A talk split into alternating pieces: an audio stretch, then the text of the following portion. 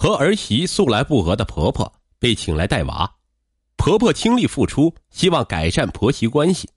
可当她发现家里竟然安装了监控摄像头时，整个人都不好了。二零一八年六月的一天，张敏接到儿子康栋的电话，说请他去兰州帮忙带一段孩子。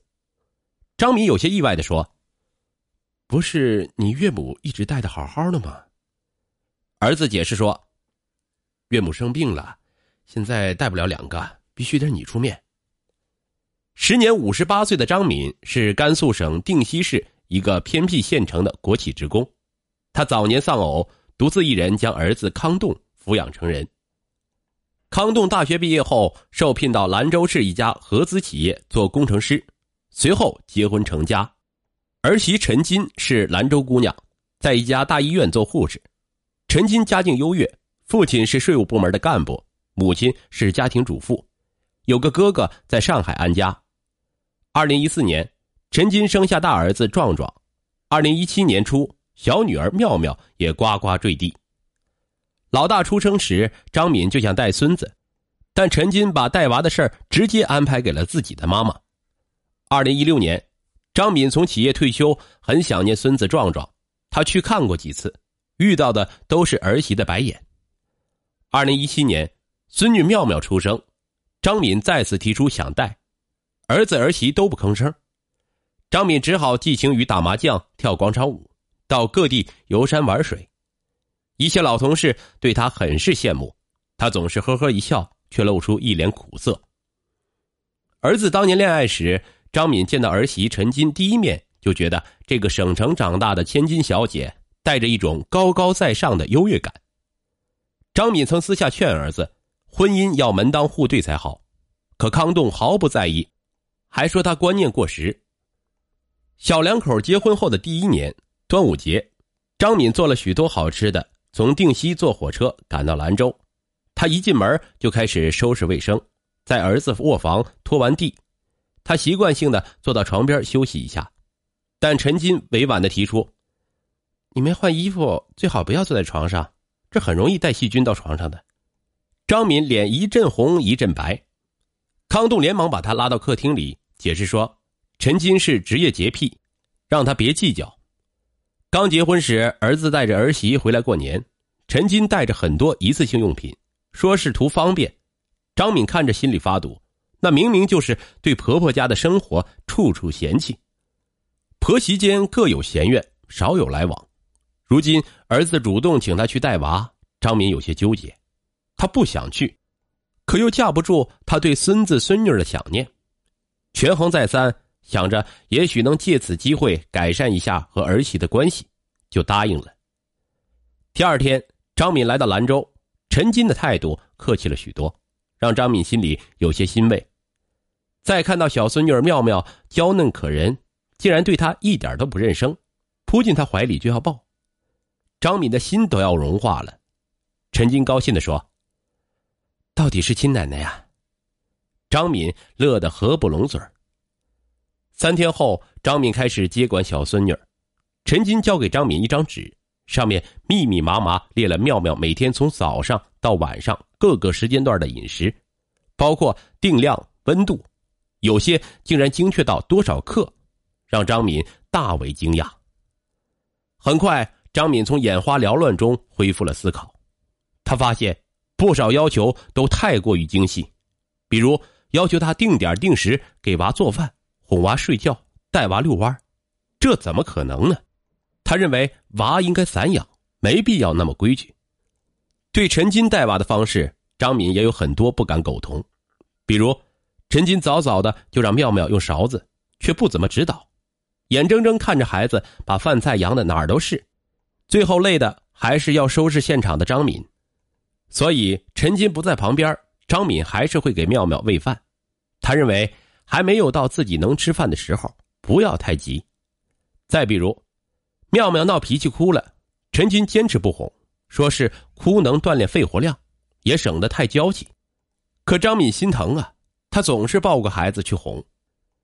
陈金张罗开家庭会议，他专门提出。一个家庭只能有一个权威，否则会让孩子无所适从。康栋附和道：“妈，以后你还是听陈金的吧。隔代亲确实容易溺爱孩子，不利于孩子的成长。”张敏很不服气，但转念一想，反正儿媳马上要出去上班，自己白天还是自由的，也就忍了下来。四天后，陈金结束年假，恢复了朝九晚五的生活，张敏心情瞬间好了许多。一天晚上，张敏刚给妙妙喂了一口饭，陈金打来电话说：“妈，你不要给娃喂饭啊，这样孩子何时才能养成独自吃饭的习惯呢？”张敏惊了一下。这儿媳怎么知道我在给孙女喂饭呢？她环顾了一圈，家里并没有别人，她安慰自己只是巧合罢了。第二天，张敏趁妙妙午睡，到客厅看了会儿电视，手机响起，又是陈金的来电。妈，妙妙睡觉时很不老实，你要守在她旁边，小心她翻身时掉下床呀。张敏立刻跑到房间，发现妙妙真的已经翻到了床边。连忙把她挪到了床中心。这样类似的事情接连发生了好几次，张敏百思不得其解：怎么儿媳总是能精准的打来电话提醒她关于妙妙的事情？莫非他长了千里眼？八月的一天，张敏邀请楼下的王奶奶带小孙子来家中玩。王奶奶进儿童房看妙妙的玩具，她指着墙上一个黑色物件，好奇的问道。这怎么安在房间里了？我家都是装在大门外，用来观察走道的。张敏心一沉，难怪陈金对自己一举一动了如指掌，他竟然在家里安装了这个玩意儿。送走王奶奶后，张敏非常生气，立刻打电话质问儿子。康栋解释说，那是他的主意，因为陈金上班时总想孩子，总走神儿，自己就在儿童房装上摄像头。让陈金随时随地可以看到女儿。妈，我没告诉你，就是怕你多想，我们完全没有别的意思。”康栋诚恳的说道。张敏忍了下来。过了两天，张敏正给小宝喂饭，就听空中突然传来陈金的声音：“妈，你不要给小宝喂饭，让他锻炼自己用勺子。”张敏吓了一跳，转身并没有发现陈金，这才明白原来是监控器传来的声音。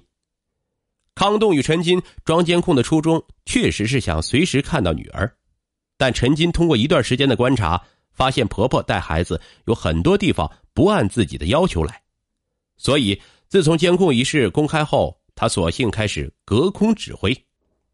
张敏对着监控器说：“他这么小，把米糊搅得到处都是，大一点再让他自己吃吧。”陈金解释说：“专家说了。”现在正是孩子好奇、探索、学习的时候，错过这个机会就得一直喂饭了。